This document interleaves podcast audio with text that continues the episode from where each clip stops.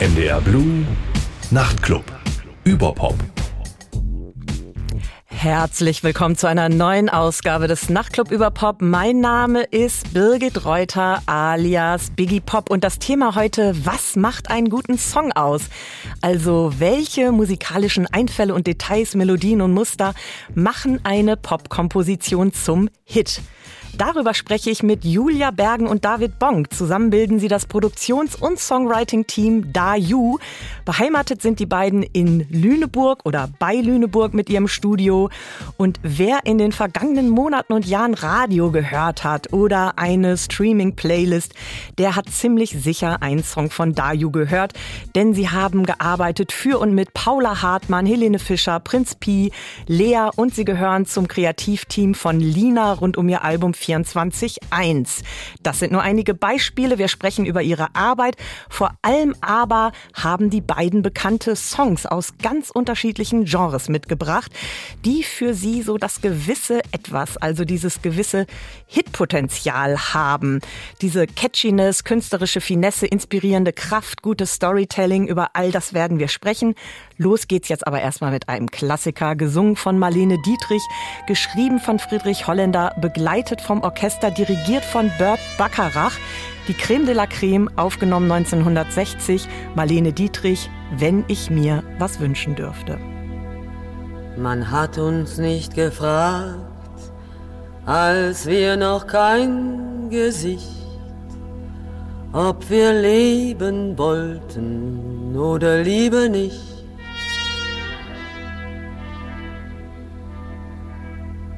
Jetzt gehe ich allein durch eine große Stadt und ich weiß nicht, ob sie mich lieb hat.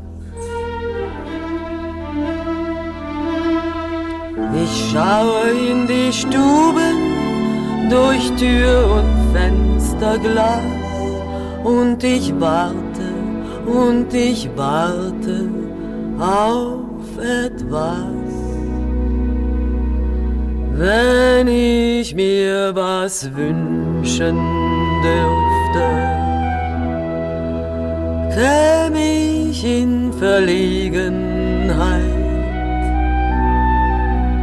was ich mir denn wünschen sollte, eine schlimme oder gute. Marlene Dietrich hier beim Nachtclub Überpop mit Biggie Pop am Mikrofon. Thema heute, was macht einen guten Song aus und wie schreibt man einen guten Song für andere? Zu Gast ist das Produktions- und Songwriting-Team Daju, genauer gesagt Julia Bergen. Herzlich willkommen. Hallo und herzlich willkommen. Ja, und David, David Bonk. Schön, dass du da bist. Schön, dass ich hier sein darf. Ihr habt den soeben gehörten Song mitgebracht. Warum bewegt uns diese mehr als 60 Jahre alte Nummer immer noch so sehr? Warum geht die so tief rein, Julia? Ich habe die ausgewählt, weil das der allererste Song auf Deutsch war, der mich nachhaltig total bewegt hat. Also und total emotionalisiert hat vor allen Dingen. Ähm, und ich habe den das erste Mal gehört, als ich hm, 20 war ungefähr und gerade anfing, meine äh, ersten musikalischen Schritte zu machen, einen Verlag hatte und da habe ich angefangen, einfach Demos einzusingen für andere KünstlerInnen zuerst. Und dann gab es irgendwie die Idee, Julia, sing doch mal bitte diesen Song. Und dann habe ich den gesungen und mich auch damit auseinandergesetzt, natürlich mit diesem Text. Und es ist wirklich so, dass ich den einmal im Jahr mindestens höre und wirklich über eine Woche lang eine tiefe Sentimentalität in mir trage, vor allen Dingen in der Weihnachtszeit, ähm, mit, diesen, mit diesen Textzeilen im Kopf. Ähm, ich schaue in die Stuben durch Tür und Fensterglas und wenn man dann so im Winter in diese so harmonischen Familienfenster reinguckt und dann vielleicht, bei mir auf jeden Fall, ne, natürlich vielleicht auch nicht alles gut ist, man vielleicht Traurigkeit auch in sich trägt, das ähm, hat mich nachhaltig ja, beschäftigt und emotionalisiert und vor allen Dingen auch gezeigt, ein ähm, Song, egal wie alt er ist, kann einen berühren, auch wenn man zu dieser Zeit und zu dieser Epoche vielleicht überhaupt keine ähm, Verbindung erstmal so hat. Ja. Ihr, ich hatte ja eingangs erwähnt, ihr schreibt für ganz unterschiedliche Popstars, Paula Hartmann, Lina, Sarah Connor, Lea, Alvaro Soler. Das sind ja alles sehr zeitgenössische mhm. KünstlerInnen. Und ich vermute ja auch mal, das ist jetzt kein ganz klassischer Ausbildungsberuf, so im Schnelldurchlauf? Wie seid ihr musikalisch sozialisiert? Wie ist euer Werdegang? Wie habt ihr beiden euch überhaupt gefunden als Team und wie habt ihr euch dann positioniert? David, wie ist das alles gelaufen? Also, äh, es ist äh, mittlerweile ja ein Ausbildungsberuf. Als wir damit angefangen haben, gab es das noch nicht oder hat, wurde es gerade gegründet.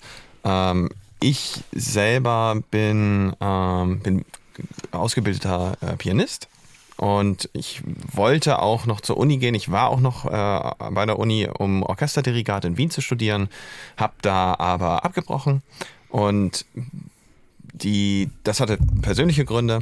Und wir haben äh, wir haben, wir beide haben uns kennengelernt in einem Tonstudio 2014 äh, in der Nähe von Lüneburg. Dann feiert ihr jetzt Zehnjähriges. Ja, ja, wir feiern dieses Jahr Zehnjähriges, das ist, das ist korrekt. ähm, und ich selber, ich war früher Künstler mit, mit meiner Band, die hieß Nevada Tan und später Panik und das war so im so zwischen 2007 und 2009. Das war, wir waren eine Schülerband und hatten so ein bisschen diesen klassischen äh, Bilderbuch-Werdegang von äh, äh, irgendwo auf einem Konzert entdeckt werden und dann ist der Praktikant zum Chef von der Plattenfirma und der hat dann gesagt, oh, das musst du dir anhören, du musst da zum nächsten Konzert kommen und dann waren die beim nächsten Konzert, haben das gesehen und fanden das toll und haben das gesigned und dann Was war das so für eine Musikrichtung? Das war alles sehr rockig ausgelegt, so wie auch einfach die, ich sag mal, Jugend und ja doch Jugendmusik 2007 bis 2011 noch so ausgelegt war. Also E-Gitarren war da noch nicht so äh, ver, verteufelt, wie sie ja jetzt zurzeit werden in der aktuellen, sage ich mal, erfolgreichen Chartmusik. Und ähm, dementsprechend war ich auch Gitarrist in dieser, in dieser Band. Das hat auch sehr viel Spaß gemacht. Mm, und als das zu Ende war, aus verschiedenen Gründen, einmal unser Sänger äh, hatte sich verliebt in eine Dame und äh, hat sehr viel Zeit darin investiert. Unser Bassist ist nach Amerika gezogen. Äh, und so, so ist es langsam auseinandergegangen. Nicht nur deswegen, es gab dann auch leider sehr viel traurige Schattenseiten und Kehrseiten. Es gab Gerichtsprozesse und fiese Verträge und, und dann Ach, das also die dunkle Seite der Musikbranche. Genau, es war, okay. es war sehr schlimm. Es, es, es ähm, hatte dann zu tun mit nachher auch dem mehreren Gerichtshöfen und äh, Stern TV und ganz vielen Auseinandersetzungen mit den Produzenten und so weiter und so fort. Ich habe sehr viel gelernt in der Zeit, muss ich, muss ich sagen. Und ich bin froh darüber, äh, rückblickend, dass es alles so gekommen ist, weil das alles Dinge sind und Lektionen sind, die ich heute den KünstlerInnen, mit denen wir arbeiten, einfach so mitgeben kann, ohne dass sie diese schrecklichen Erfahrungen machen müssen, die äh, ich und meine Bandkollegen damals machen mussten.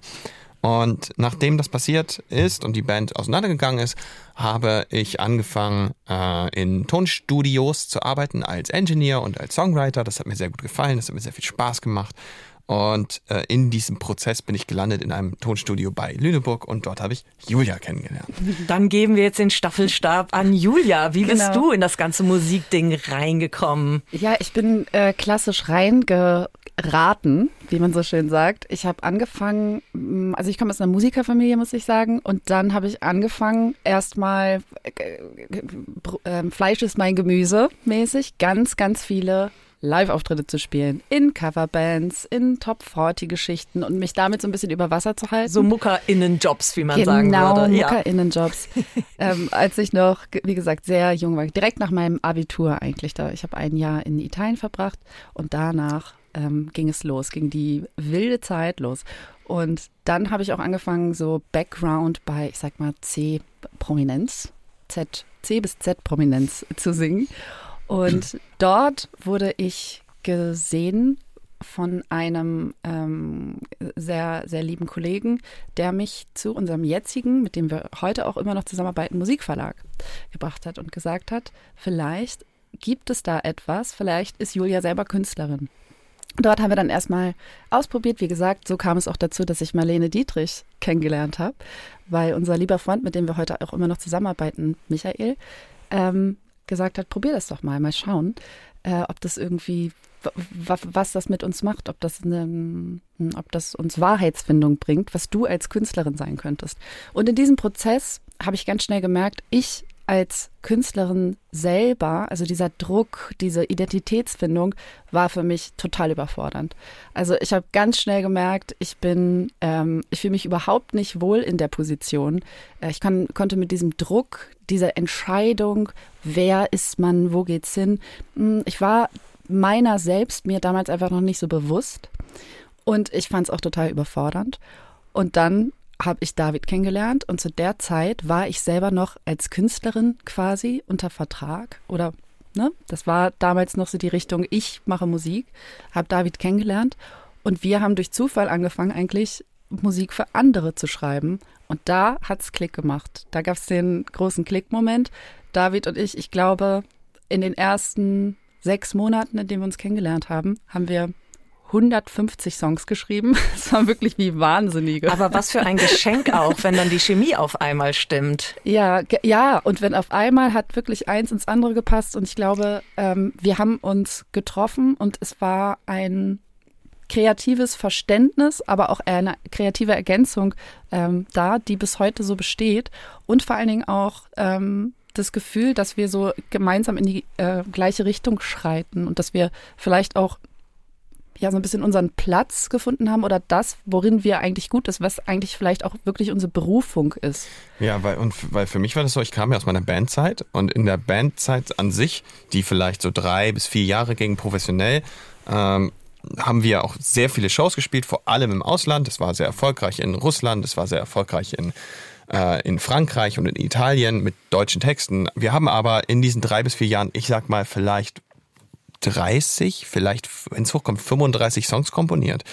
Denn wenn man für sich selber schreibt, äh, erlebt man doch oft, ähm, ich sag mal, so Blockaden, weil man sich sehr viele Gedanken darum, äh, darüber machen muss, nicht nur über den Song, sondern auch über die Aussage an sich, passt die zu mir, ist das genau die Identität, die ich nach außen ver, ähm, verkörpern möchte und bildet das genug Identifikationsfläche für die Fans von mir? Es ist ja was anderes, wenn ich eben äh, für jemand anderen eine Auftragskomposition mache, als wenn sie für mich selbst ist. Und da habe ich dann mit Julia das erste Mal Songwriting erlebt, das einfach geflossen ist weil wir es gar nicht für uns gemacht haben, sondern einfach für andere. Und dann ist es einfach geflossen. Und für mich, auch für mich war das einfach total beflügelnd, weil wir einfach so einen Song fertig geschrieben haben in, ich weiß nicht, drei Stunden und dann stand das Ding, wo wir vorher äh, in drei Stunden nicht eine einzige Zeile für einen Chorus hatten. So, und das war für, das war für mich auch ganz neu und total faszinierend. Und, und das ist bis heute so. Deswegen bin ich sehr dankbar. Ja, wir sprechen gleich noch weiter darüber, wie man überhaupt einen Song für andere schreibt, inwiefern auch die KünstlerInnen selber da noch dran beteiligt sind. Jetzt habt ihr aber noch eine weitere ikonische Nummer der Popgeschichte mitgebracht. Toxic von Britney Spears. Oh ja. 2003 entstanden. Und sie ist zu finden auf ihrem vierten Studioalbum In the Zone, Grammy gekrönt, diverse Top 1 Positionen. Was macht diese Nummer musikalisch so außergewöhnlich? Wer von euch beiden möchte da was zu erzählen? Also es sind mehrere Sachen. Es ist einmal das, das Streichersample, das ja bis heute nicht geklärt ist, äh, wo es eigentlich herkommt. Da gibt es ein, äh, ein Orchester, das behauptet, dass dieses Streichersample, das ist wie diese äh, dass dieses Streichersample und das Master an der Aufnahme des Streichersamples eigentlich nicht der Produktion gehört und da auch eine Klage einging, die aber auch bis heute noch nicht geklärt äh, ist, soweit ich informiert Spannend, bin. okay. Mhm. Ähm, und dieses, dieses Streichersample ist, äh, ist harmonisch relativ wild. Es war, es war also für mich das erste Mal, dass ich sowas gehört habe in einer erfolgreichen Mainstream-Aufnahme, weil es sich nicht der klassischen Molltonleiter bedient, sondern eben einer ein bisschen, ich sage fast eher uneuropäischen äh, äh, Musik. Äh, Tonfolge bedient und das, ähm, dass das dann hier aber so erfolgreich geworden ist, ist war, war sehr interessant, so war sehr mutig, sage ich mal und klang aber eben auch extrem neu damals für meine Ohren und klingt ehrlich gesagt immer noch. Ich finde es super frisch. Ja, und für mich war das ähm, im Kontrast zu dem Marlene Dietrich-Song, den wir gerade gehört haben. Da hat mich der Text nachhaltig ähm, bewegt und berührt. Und äh, hier war das so, dass ich nachhaltig und immer, wenn ich den Song höre, über die Komposition, äh, Komposition nachdenke. Und ich glaube, das war der erste Song, den ich jemals wirklich analytisch gehört habe, wo ich mir überlegt habe, was haben die denn da gemacht? ähm, diese, dieses chromatische Runtergehen ähm, der Akkordabfolge zum Beispiel fand ich irgendwie habe ich noch nie vorher so gehört.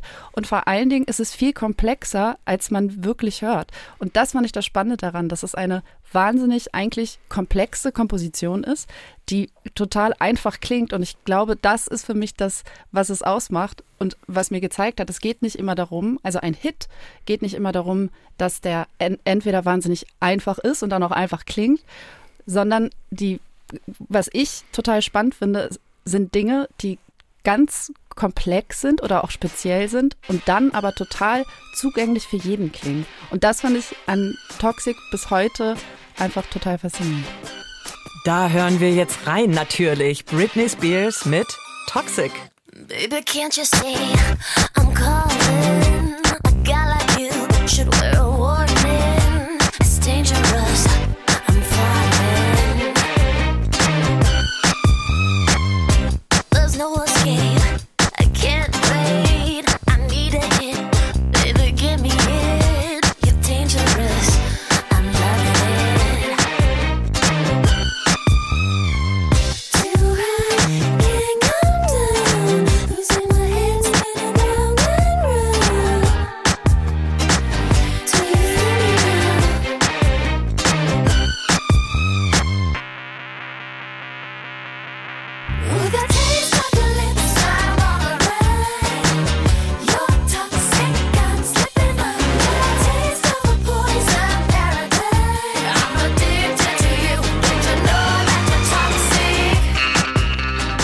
Britney Spears mit Toxic hier beim Nachtclub über Pop. Biggie Pop am Mikrofon und dem Thema, wie schreibt man einen Hit? Zu Gast das Produktions- und Songwriting-Duo Da You, Julia Bergen und David Bonk. Und es war ganz interessant, während wir gerade Toxic gehört haben, haben die beiden schon diskutiert, Parallelen zwischen Britney Spears und Marlene Dietrich. Ganz, ganz spannend. Könnt ihr überhaupt noch normal Musik hören oder läuft da immer so der Analysefilter mit oder ihr denkt so, ah, geil, dieses Detail, das könnte man jetzt in den und den Song einbauen. Julia, wie ist das bei dir? Ich glaube, also manchmal kann ich's, aber die meiste Zeit fällt es mir wirklich sehr schwer, weil, weil man doch, genau, weil man schon analytisch hört inzwischen. Mir fällt es leichter bei Dingen, die ich zum Beispiel aus der Kindheit oder aus meiner Jugendzeit kenne. Und für mich ist Toxic das erste Stück, was ich bewusst analytisch gehört habe, deswegen habe ich es ja auch gewählt. Ähm, und davor die Sachen, die mich so begleitet haben aus der Kindheit, da geht's manchmal. Da kennt man zum Beispiel auch, kennt ihr das, wenn man die Texte noch gar nicht, ähm, also immer noch falsch im Kopf hat. Lautmalerisch, ja. ja, mm, mm, that she bobs anstatt all that she wants zum Beispiel.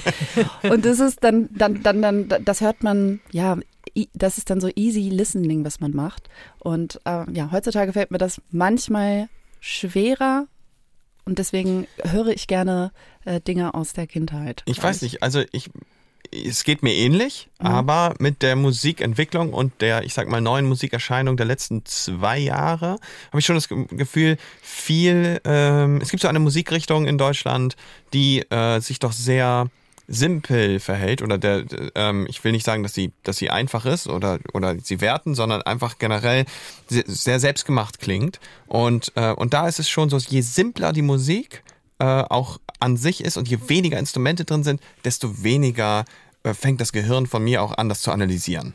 Wenn aber, ähm, wenn jetzt aber eine neue große äh, Popproduktion aus äh, UK kommt, dann ich kann sie nicht genießen. Nein, ich, ich höre das tatsächlich sofort mit dem Produzentenkopf, der sich, der sich fragt, wie haben die das denn wohl aufgenommen? Was haben die da denn wohl hingestellt? Was sind das denn für Instrumente? Und wie, wie weit steht denn der Sänger hier vom Mikrofon entfernt? Und bla bla bla. Ja. Und die soeben gehörte Nummer, die ist ja geschrieben und produziert von einem ganzen Team, äh, namentlich von Casey Dennis, Henrik Jonbach, Christian Carlsson und Pontus Winberg, um auch mal das Team dahinter zu nennen. Wie geht man da eigentlich ran? Also wie schreibt man gemeinsam einen Song für andere? Channelt ihr dann jeweils die KünstlerInnen äh, so, geht erstmal ganz tief in euren Helene Fischer-Modus? Ist die vor Ort? Gibt die Input von außen? Da gibt's wahrscheinlich auch ganz unterschiedliche Herangehensweisen, je nach Auftrag. Julia, wie läuft das ab? Ja, ich glaube, das ist das Spannende, weil es da gar keine Richtlinien gibt. Und das ist wirklich tatsächlich total unterschiedlich und jedes Mal anders. Und natürlich auch abgestimmt auf die KünstlerInnen, die sich unterschiedliche Sachen wünschen. Manche wünschen sich immer dabei zu sein, ähm, in Songwriting, also in Kreativprozessen im Allgemeinen. Manche wünschen sich eben nicht dabei zu sein oder haben gar keine Zeit. Die wollen dann die fertige Nummer und sagen dann, passt für mich, passt Genau. Und, nicht. äh, Genau, beziehungsweise die wollen eine fertige Nummer hören und dann eventuell beim Bearbeiten nochmal gucken, das hier, dieses Wort passt für mich nicht, da nochmal dran ähm, rumarbeiten und rumwerkeln, bis es dann wirklich wie ein Handschuh perfekt passt, sozusagen. Genau. Aber es gibt, glaube ich, diesen einen Weg nicht und ich glaube, das ist das, was wir relativ schnell lernen mussten. Ähm, Flexibilität, aber auch mit unserer eigenen Kreativität, denn ähm, so ein Kreativprozess, natürlich gibt es Wege und Mittel, wie man sich reindenken kann, hinarbeiten kann. Also wie Mindmaps erstellen zu einem Thema. Überhaupt erstmal überlegen, was könnte, wie nehme ich diese Künstlerin äh, von außen wahr? Was das heißt, Mindmap, ihr macht, so ein, ihr macht so eine Assoziationscollage im total. Endeffekt. Mhm. Genau, das kann ein Weg sein, wenn man nicht spontan wirklich I Ideen hat. Ne? Also es kann ein Weg und Mittel sein, muss aber auch nicht, weil manchmal ähm, hat man es einfach im Bauchgefühl und es schießt dann im Kopf. Man denkt genau, ey, das genau wäre jetzt das Richtige. Und ähm, deswegen, ich glaube, da mussten wir ziemlich schnell lernen, dass wir nicht den einen Weg gehen, sondern dass man selber flexibel einfach bleibt und guckt, tagesformabhängig auch wirklich guckt und mit seinen eigenen Emotionen natürlich auch guckt, ne? wie geht es ein? Das be- beeinflusst Kreativprozesse auch extrem. Wo führt uns das hin? Wo, wo stehen wir gerade? Was, was haben wir im Kopf? Und wie könnte der Weg dahin sein? Ja, David, oder? Ja, also ähm, es, das ist ein riesiges Thema und die äh, große Überschrift für mich, ehrlich gesagt, ist, wenn man Songs schreibt mit mehreren, äh, dass es eine ganz große Kunst ist und ich finde auch Voraussetzung ist, da kein Ego zu haben, sondern ähm, wenn ich anfangen muss, äh, meine Textzeile, die ich eben gerade vorgeschlagen habe, meinem Gegenüber zu erklären, weil er sie nicht versteht, dann ist sie nicht gut. So, fertig. Ich brauche sie nicht erklären, denn wenn er oder sie es nicht verstanden hat, dann habe ich mich wohl nicht gut genug ausgedrückt. Genau dann, kommt die, dasselbe. dann kommt die in die Schublade eventuell für Ja, genau. für, für irgendwann anders mal, Ja, oder genau. für jemand und, anders, genau. äh, Oder für sie war einfach nicht so gut und sie kommt in den Mülleimer. So, es ist also es sind ja genug Ideen da und dasselbe gilt auch für Akkordverbindungen. Wenn ich was spiele, was ich total toll finde und die Künstlerin oder Künstler ist anwesend und er oder sie fühlt es nicht, dann ist das, ich, ich brauche nicht erklären, warum diese Akkordverbindung gerade emotional ist für mich. So, wenn es nicht gefühlt wird, dann, Ja. dann muss was anderes her. Und dann darf man natürlich nicht beleidigt sein oder das, das persönlich nehmen, oder, sondern dann bietet man anderes an, weil man ist Dienstleister. Man ist dafür da, die Emotion, die ja jemand fühlt, wohlmöglich der Künstler, der mit im Raum ist oder die Künstlerin, äh, einfach jetzt fachgerecht in etwas umzuformulieren, das der Hörer nachher verstehen kann. Wir sind ja quasi einfach die Fähigkeit, die der Künstler oder derjenige, der sich wünscht, diejenige, die sich wünscht, den Song zu schreiben, nicht hat. Und deswegen haben wir diese Fähigkeit und sind dafür da, es auszuführen. Wir hören jetzt gleich auch ein Beispiel eurer Arbeit. Nie verliebt von Paula Hartmann. Das ist ein Song von dem gleichnamigen Debütalbum aus dem Jahr 2022. Nie verliebt mit dem schönen Untertitel und andere gute Nachtgeschichten. Das ist eine Kooperation mit Musikproduzent und Rapper Bistram. Und ich finde, das ist so sehr erzählerisch, sehr melancholisch, sehr urban. Wie seid ihr in dem konkreten Fall da rangegangen? Also war Paula Hartmann da mit dabei, immer mal wieder? Möchtest du? Dann gut, mach. Die, äh, die Zusammenarbeit bei Paula ist äh, ganz interessant. Ähm, bei uns ist es so, das ist so ein bisschen äh, klassisch, wie es so im Hip-Hop normalerweise auch läuft, nur ist es gar nicht wirklich Hip-Hop. Ähm, das ist so ist, dass Bistram, Julia und ich uns Gedanken machen erstmal über ähm, Instrumentale, wo wir uns sicher sind, dass wir die vorher noch nie irgendwo gehört haben. Das heißt, wir bauen erstmal, wir gucken an Synthesizern, wir gucken an Instrumenten rum und bauen uns irgendwie Playbacks, die wir inspirierend finden. Und ähm, dann setzt sich Bistram zusammen mit Paula in Berlin hin und hört diese Instrumentale durch und sie äh, sucht erstmal aus, was ihr davon gefällt und nimmt das mit und guckt, ob sie dazu Ideen hat, was sie da, was ihr dazu einfällt und bringt das dann wieder. Und Bistram stellt uns das dann wieder zur Verfügung. Dann äh, gucken wir uns an, wie gefallen, gefallen uns die Melodievorschläge. Vielleicht ändern wir die Melodievorschläge und schauen wieder, geben unsere Expertise dazu. Er gibt das wieder zu Paula. Es ist ein ständiges Hin und Her und ein ganz großer, enger Austausch mit der Künstlerin und mit Bistram, diese, diese Zusammenarbeit. Und auch so ist dieser Song dann im Endeffekt entstanden. Meist ist es so, dass Paula äh, mit Bistram, aber ich glaube Paula selbst, eigentlich die Texte, sich um die Texte kümmert und, ähm, und da ganz, ganz, ganz viel äh, auch von ihr selbst und Persönliches reingibt, weil sie auch einfach eine fantastische Texterin ist. Und wie lange dauert dann so ein Prozess, wenn das so hin und her geht in Schlaufen? Ihr hattet ja gesagt, äh, am Anfang eurer Zusammenarbeit als Duo, da habt ihr so einen wahnsinnigen produktiven äh, Schub gehabt. Aber wenn es dann so richtig hin und her geht, die ganze Zeit auch noch mit anderen involviert, das kann ja wahrscheinlich eine ganze Weile dauern, oder? Ja, auf jeden Fall. Und ich glaube, da ist es so schön, da haben wir, da, da, ergänzt man sich gut, sage ich mal. Auch mit äh, Bistram ergänzt man uns da gut. Denn Bistram hat uns auch ganz viel, ich sag mal, m, beeinflusst in der Hinsicht, dass man sich für gute Dinge, und das geht manchmal leider in der Musikindustrie verloren, dass man sich Zeit nehmen darf. Also, dass es nicht jedes Mal darum geht, dass es jetzt ähm, übermorgen äh, schon alles steht und wenn da eine Abgabefrist ist, aber man hat das Gefühl, das ist noch nicht gut genug, dass man sie verschiebt. Dann geht die Welt auch nicht unter, sondern man macht Dinge, wo man am Ende sagt, okay, die sind wirklich gut und nicht, ähm, es muss schnell gehen, man muss jedes Jahr releasen und so. Und ich glaube, äh, das war vor allen Dingen ein richtig schöner Einfluss für uns. Und wie lange hat das gedauert alles? Huh, lange. Lange. Aber das, also das Ding ist, die, diese, diese an, anfangs in der Unterhaltung erwähnten 150 Songs, die wir geschrieben haben in sechs Monaten, niemand hat über die Qualität geredet. Wir haben nicht gesagt, dass das 150 Songs gute Songs, Nur sehr Hits. erfolgreiche Songs gewesen sind, sondern es waren größtenteils einfach erstmal nur Songs. Und ja, manche davon ähm, sind später auch released worden und wurden Gott sei Dank auch sehr erfolgreich, aber äh, das ist nicht die Regel. Und durch, äh, durch und mit Bistram und auch in der Zusammenarbeit mit Paula haben wir auch hier gelernt, dass äh, sich jedes Stückchen Mühe, was man sich gibt auf dem Weg und in dem Prozess und auch wenn es zwei, drei Monate dauert, bis der Song fertig ist, sich auch gelohnt hat.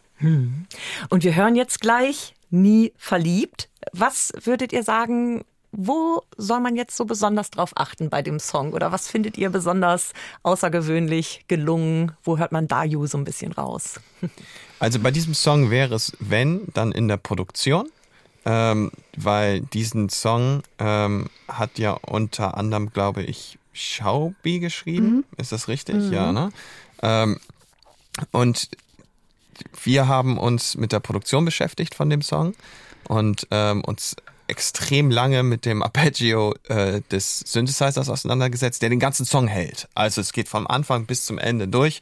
Äh, später haben wir uns dann noch entschieden, ein äh, Orchester aufzunehmen und dieses Orchester kommt ganz zum Schluss rein und dann aber dann doch nur dafür entschieden, die drei Geigenstimmen zu nehmen, obwohl wir das ganze Orchester hatten einspielen lassen, weil äh, es einfach zu groß wurde und wir diese Größe gar nicht wollten, sondern wir wollten eigentlich, dass es klein und zugänglich bleibt und jetzt nicht so episch riesig wird. Ähm, auch spannend fand ich die Idee damals von Bistram, den Song nicht auf äh, gefühlter, wie ich es fand, gefühlte Doppelzeit zu, zu, ähm, zu beschlagzeugen, also einfach auf Bummt, Puff, Bummt, Puff, sondern er ist auf, auf Halftime gegangen. Und es ist alles relativ breit, sehr getragen, sehr langsam gefühlt, aber es kommt einem, also es kommt ihm gar nicht so vor. Es ging aber gegen mein persönliches Gefühl. Und das fand ich damals ganz spannend. Und äh, weil es auch mit eine der ersten Singles war, wussten wir auch noch gar nicht, wie es ankommt und waren dann doch sehr, sehr äh, überrascht und auch sehr begeistert davon, wie es dann nachher angenommen wurde. Das hören wir uns jetzt an. Paula Hartmann mit Nie verliebt. Wer bin ich, dass du denkst, du hast ein Recht auf meine Zeit? Kudamecke bleibt treu, Scheinwerferkegel auf uns zwei. Auf der Suche nach der S-Bahn, nachts um halb drei. Morgen früh um sechs Uhr aufstehen, aber dann doch noch billig Wein. Um fünf dann den Bus Richtung abgefuckt sein. Dusche, putz Zähne und Aspirin rein. Haare nach hinten, die Stimme ist tief. Ich war noch nie verliebt. Mm. Mm. Und schon wieder eine Nacht lang ohne Schlaf. Der Kopf lehnt am verdreckten Fenster einer Bar.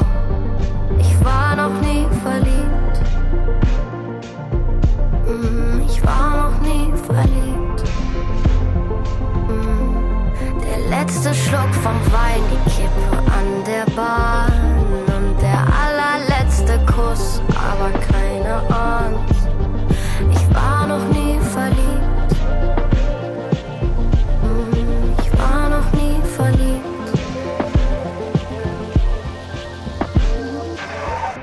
Das Gefühl, dass etwas fehlte, verloren letzte Nacht zwischen lebendig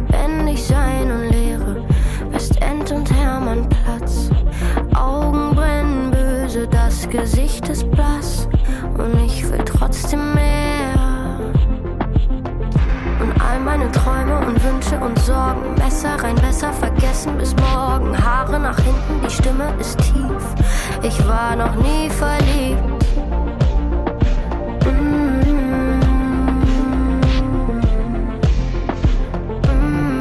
Und schon wieder eine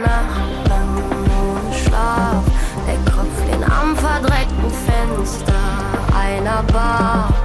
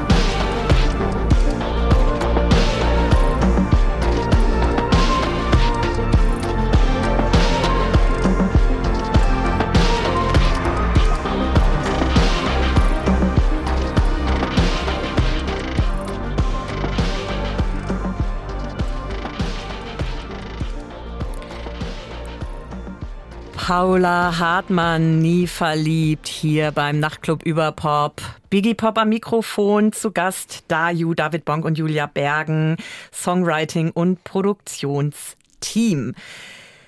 Julia und David, nie verliebt. Das hat positive Kritiken erhalten. Also bei der Plattform Plattentests heißt es etwa, die Produktionen, auf denen sie ihre helle Stimme einzusetzen weiß, sind im besten Sinne zeitgenössisch. Ich habe mich da gefragt, wie wichtig sind für euch sowas wie Kritiken, Chartsplatzierungen, Streaming- und Verkaufszahlen? Also wie sehr spielt der Erfolgsdruck in der Musikbranche in eure Arbeit hinein, in Relation zum Bestreben nach sowas wie künstlerischem Ausdruck und Authentizität? Ihr habt ja gerade erzählt vom kreativen Prozess, dass das ja auch stimmungsabhängig und tagsformabhängig ist. Also man kann ja auch nicht ständig abliefern. Julia. Ja, also erstmal ist es so, dass ähm, äh, bei Paula haben wir uns, glaube ich, gefreut, einfach auch für Bistram, der dieses ganze Thema so ähm, wahnsinnig doll auch getragen hat. Und da haben wir uns einfach natürlich gefreut, dass es da positive Resonanz gab und gibt, auch immer noch, weil sie einfach eine tolle Künstlerin ist. Aber ansonsten würde ich sagen, ich glaube, für uns spielt das tatsächlich keine Rolle, bis, also wirklich null. Denn ähm, ich glaube, diese, diese Idee, also Musikkritiken und KritikerInnen sind natürlich wichtig und auch so ein, können Indikator sein, aber am Ende, ähm, was Menschen gefällt, ähm, das ist einfach so subjektiv und persönlich und ich freue mich zum Beispiel, wenn ich etwas schreibe, wo sich meine Oma drüber freut. was vielleicht bei Florian Silbereisen läuft. Und dann gibt es Menschen, die, äh, die, die so ganz arrogant sagen, ah, was ist das denn für eine Piep, ähm, denen das einfach gar nicht gefällt. Und ich denke mir so, naja, aber meine Oma hat daran total viel Freude. Und deswegen, da kann man nicht so viel, da lege ich da keine Wert auf Kritiken darüber, sondern freue mich über die Freude meiner Oma. Ja, und den Erfolgsdruck, den gibt's. Der ist natürlich da. Also man hat ja tatsächlich dieses Klischee, der Manager sitzt im Hintergrund, ich höre den Hit nicht so, ne? Genau. Also Genau. Also ich sag mal, äh, das, das Feedback der Verlagsmitarbeiter, die den Song beurteilen, bevor er rauskommt. Das ist wichtig für uns. Da hören wir auch natürlich drauf, weil wir mit denen zus eng zusammenarbeiten. Genauso wie das Feedback der KünstlerInnen, bevor der Song rauskommt, gibt es viel Feedback. Das ähm, gehört auch mit zu unserem Job als ProduzentInnen, diesen, äh, dieses Feedback einzuarbeiten oder eben dieses Feedback so einzuordnen, dass wir wissen, das ist wichtig, das ist nicht so wichtig und so weiter und so fort. Da muss man drauf achten. Aber äh, Feedback über Geschmack einer, einer, einer erfolgreichen Nummer ähm, ähm, verbuche ich als das kommt hier in die Schublade, das gucke ich mir nie an. Denn der Erfolg gibt einem ja recht. Wenn, wenn die Nummer irgendwie erfolgreich ist, ja, ist mir doch egal, was irgendwer darüber denkt. Und wenn sie eben nicht erfolgreich ist, ist mir das ehrlich gesagt auch egal.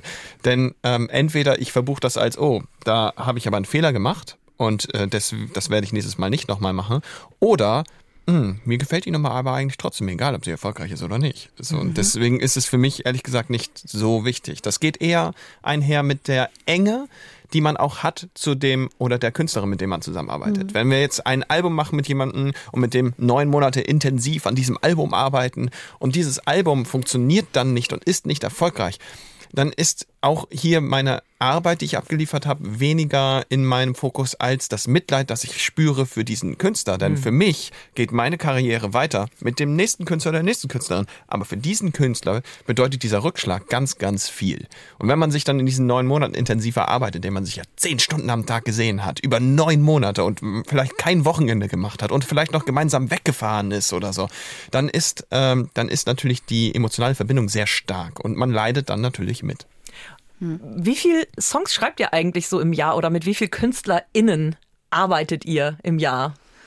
Julia, so im Schnitt. Uh, das ist, also das ist wirklich schwer zu sagen, aber ich denke mal, wir kommen ähm, in so auf, ja, sind es 100 Songs, die wir so machen? Ja, ja ich schätze mal irgendwas zwischen ja. 80, 100. ja. Songs, die wir schreiben.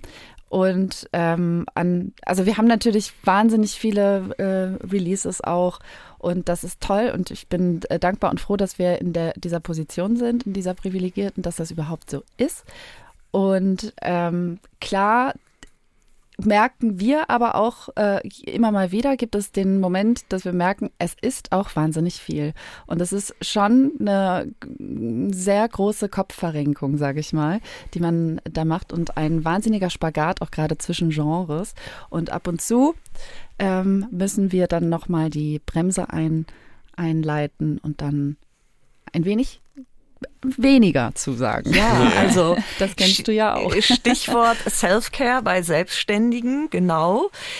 Ihr habt noch weitere berühmte Nummern der Pop- und Rock-Geschichte mitgebracht. Da würden wir jetzt so eine Art Schnellcheck machen, was diese Songs so besonders macht.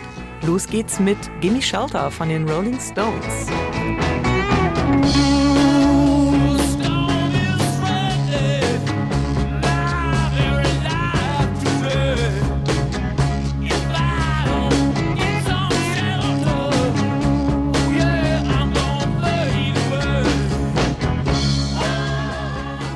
Biggie Pop hier beim Nachtclub über Pop mit den Rolling Stones Gimme Shelter und im Studio dabei Dayu, Julia Bergen und David Bonk. Sie schreiben Songs und produzieren Songs in einem Studio bei Lüneburg, haben auch diesen Song mitgebracht vom Album Let It Bleed aus dem Jahr 1969. Mick Jagger hat gesagt, das ist ein Ende der Weltlied, entstanden in der Zeit des Vietnamkriegs. Und von vielen KritikerInnen ist dieser Song zur besten Stones-Nummer gekürt worden. Was macht diesen Song so ikonisch, Julia? Ja, es ist natürlich diese ganze Energie des Songs, aber für mich war es auch damals als Kind, als ich das das erste Mal gehört habe und vor allem, als ich das das erste Mal live gesehen habe, denn die Rolling Stones äh, Bridges to Babylon Tour in Hannover auf dem Messegelände war mein erstes Konzert, ähm, was ich aktiv ähm, bewusst gesehen habe quasi. Und da kann ich mich noch genau daran erinnern, wie die ähm, Background-Sängerin, und das war Liza Fischer zu der Zeitpunkt, ich weiß es alles noch ganz genau, als wäre es gestern gewesen, ähm, nach vorne kam und diese Energie dieser Band und diese, die, natürlich auch die Botschaft, diese Antikriegsbotschaft, das war mir damals aber natürlich gar nicht bewusst, sondern einfach nur diese, diese Brachialität der Energie, ähm, ja, hat mich mein ganzes Leben lang ähm, irgendwie begleitet und ist ein Song, den ich deswegen immer wieder gerne höre. Und aufgenommen wurde die Nummer im Londoner Olympic Sounds Studio. Und das ist so ein klassisches Studio gewesen mit opulentem Mischpult. Wie sieht das denn in eurem Studio bei Lüneburg aus? Äh, gibt's da auch so wuchtiges Gerät oder operiert ihr da mittlerweile eher mit schmalem Besteck, David?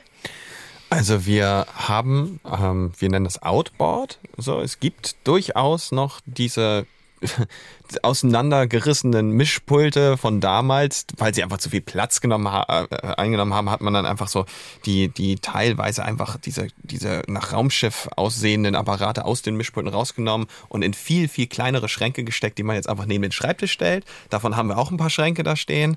Ähm, und das benutzen wir auch, das Zeug, aber grundsätzlich äh, läuft unser Studio auf dem Laptop. So, und wir haben natürlich das alles angeschlossen. Wir benutzen das auch, weil wir ähm, einen, einen großen Aufnahmeraum haben mit vielen alten Instrumenten, mit einem Harpsichord und einem Celesta und ganz, ganz vielen, äh, ich sag mal, Nostalgie äh, erweckenden ähm, Instrumenten, mit denen wir auch viel so Samples bauen, die im Hintergrund laufen in Songs und so. Und damit die eben genau so wie früher auch rüberkommen und genau diese Gefühle im Hörer auch erwecken, brauchen wir oder sind wir der Meinung, dass es das auch braucht, dass es dann auch durch diese alten Mikrofonvorverstärker von 1973 läuft so. Ähm, das ist, das erweckt eben einen, einen gewissen Klang und das wiederum ein gewisses Gefühl in dem, äh, in dem Hörer. Und deswegen haben wir natürlich auch Spielkram, ich sag mal relativ viel. Es gibt aber eben nicht dieses von dir angesprochene opulente Mischpult. Das äh, ist einfach mittlerweile nur noch ein Stromfresser ohne Ende, äh, den wir nicht, nicht mehr besitzen. Und ihr habt eine weitere Übernummer der Popgeschichte mitgebracht aus dem Jahr 1985. Auch nochmal einen Schub erlebt hat dieser Song durch die Serie Stranger Things im Sommer 2022. Gelangte da sogar erstmals auf den Platz 1 der britischen Charts. Kate Bush Running Up That Hill vom Album Hounds of Love. Warum habt ihr diesen Song mitgebracht?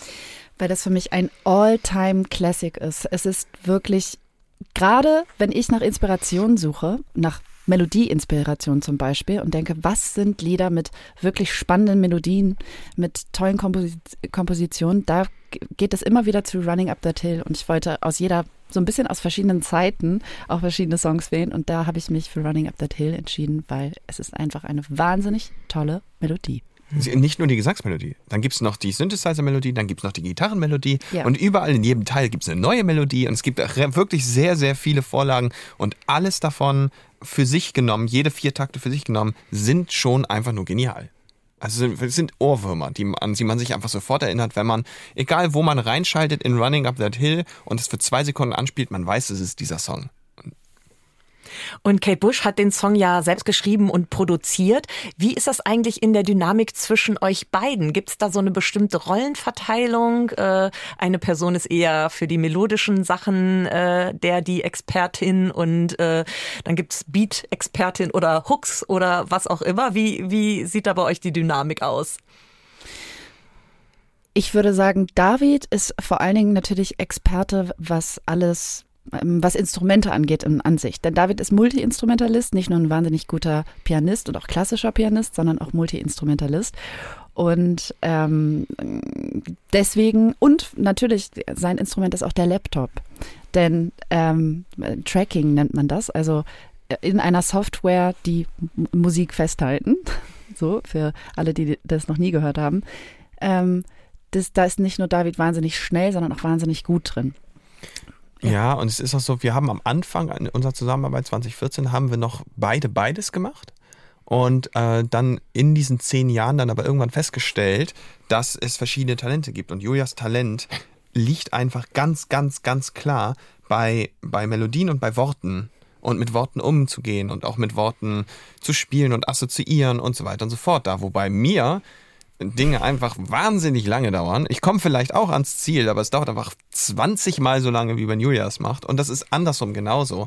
Wenn Julia sich an den Computer setzt, weiß sie genau, wie alles funktioniert. Und sie würde auch klarkommen, bin ich krank zum Beispiel, dann kann sie mich auch ersetzen. Es dauert nur aber einfach ein Vielfaches der Zeit von dem, als wenn ich es machen würde.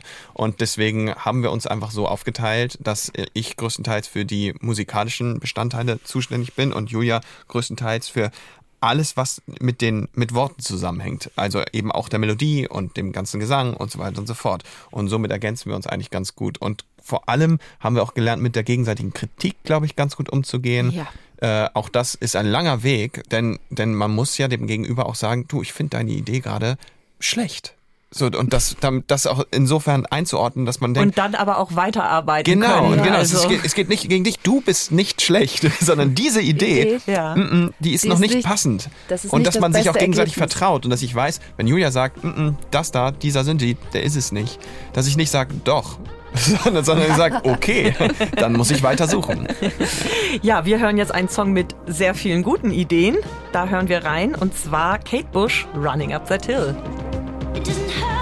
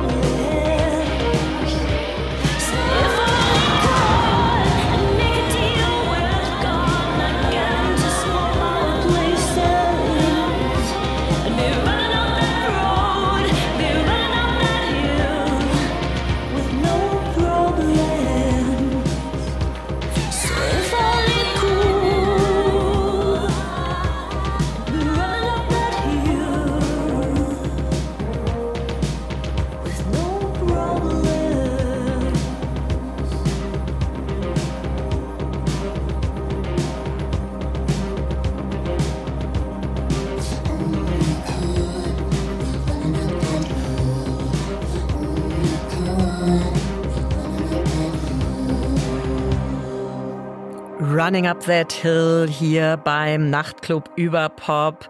Zu Gast Dayu. Produktion und Songwriting ist das Thema.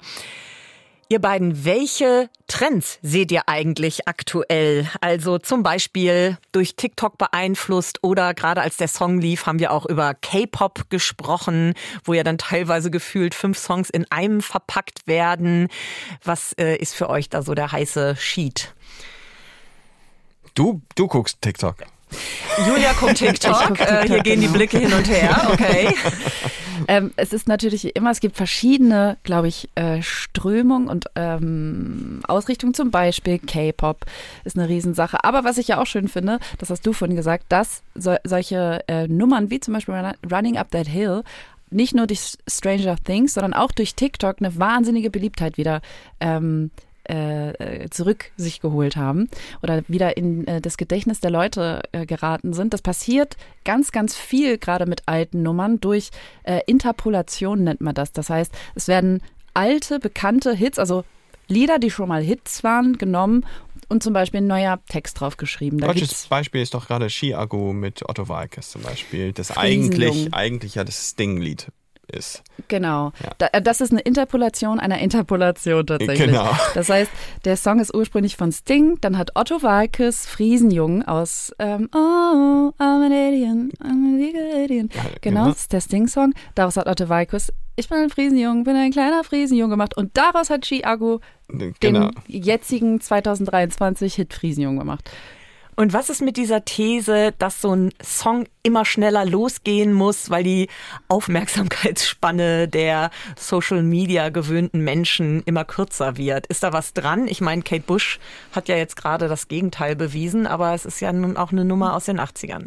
Es kommt immer darauf an, ähm, mit wem man für was schreibt. Also wir machen uns diese Gedanken normalerweise nicht, äh, denn ein Song kann ja auch gekürzt werden. Du kennst es wahrscheinlich aus der Arbeit im Radio sehr gut. Und äh, deswegen ist das nicht so schlimm. Und TikTok äh, spielt ja Songs nicht unbedingt von Anfang bis irgendwo, sondern es geht ja auch grundsätzlich, dass sie sich irgendwo einfach nur die 15 Sekunden aus dem Chorus nehmen. Aber wir haben es doch auch schon öfter erlebt in Sessions, dass äh, die Schlagworte so fallen, oh, es sind, äh, es sind schon 45 Sekunden und wir sind noch nicht im Chorus. Oder andersrum, ey, wir sind, wir sind 20 Sekunden und wir sind schon im Chorus, das ist super. Aber ich muss sagen, ähm, wir beschäftigen uns damit recht wenig, denn solche Regeln stehen der Kreativität, die wir liefern müssen, oft im Weg. Die Sendung neigt sich dem Ende. Wir haben noch eine Nummer, die ihr mitgebracht habt. The Goo Goo Dolls, Iris, David. Ganz kurz. Warum dieser Song? Äh, Ich habe damals einen Live-Auftritt gesehen, da war ich nicht selbst, äh, aber das war ein für mich sehr beeindruckender Live-Auftritt auf YouTube, den ich einfach nur gesehen habe von diesem Song. Ich glaube, den findet man immer noch unter den ersten Ergebnissen. Da wird, da spielen die auf einer Bühne, die kein Dach hat und es fängt an zu regnen und die spielen dieses Lied und er fängt an da auf äh, auf, auf der Gitarre das, das Riff zu spielen und dann die sind die spielen ja glaube ich zu dritt da einer mit einer, einer Mandoline dazu und und dann fängt es an zu regnen und das ganze Publikum niemand geht weg alle feiern es einfach nur weil dieses diese ganze Melancholie des Songs einfach in diesem Video noch mal übertroffen wird von diesem ganzen in dieser Romantik fallenden Regen auch noch äh, und das äh, das hat mich damals so krass beeindruckt. Und dann ist es auch noch so, dass es ein Sechs-Achtel-Song ist, die man selten hört.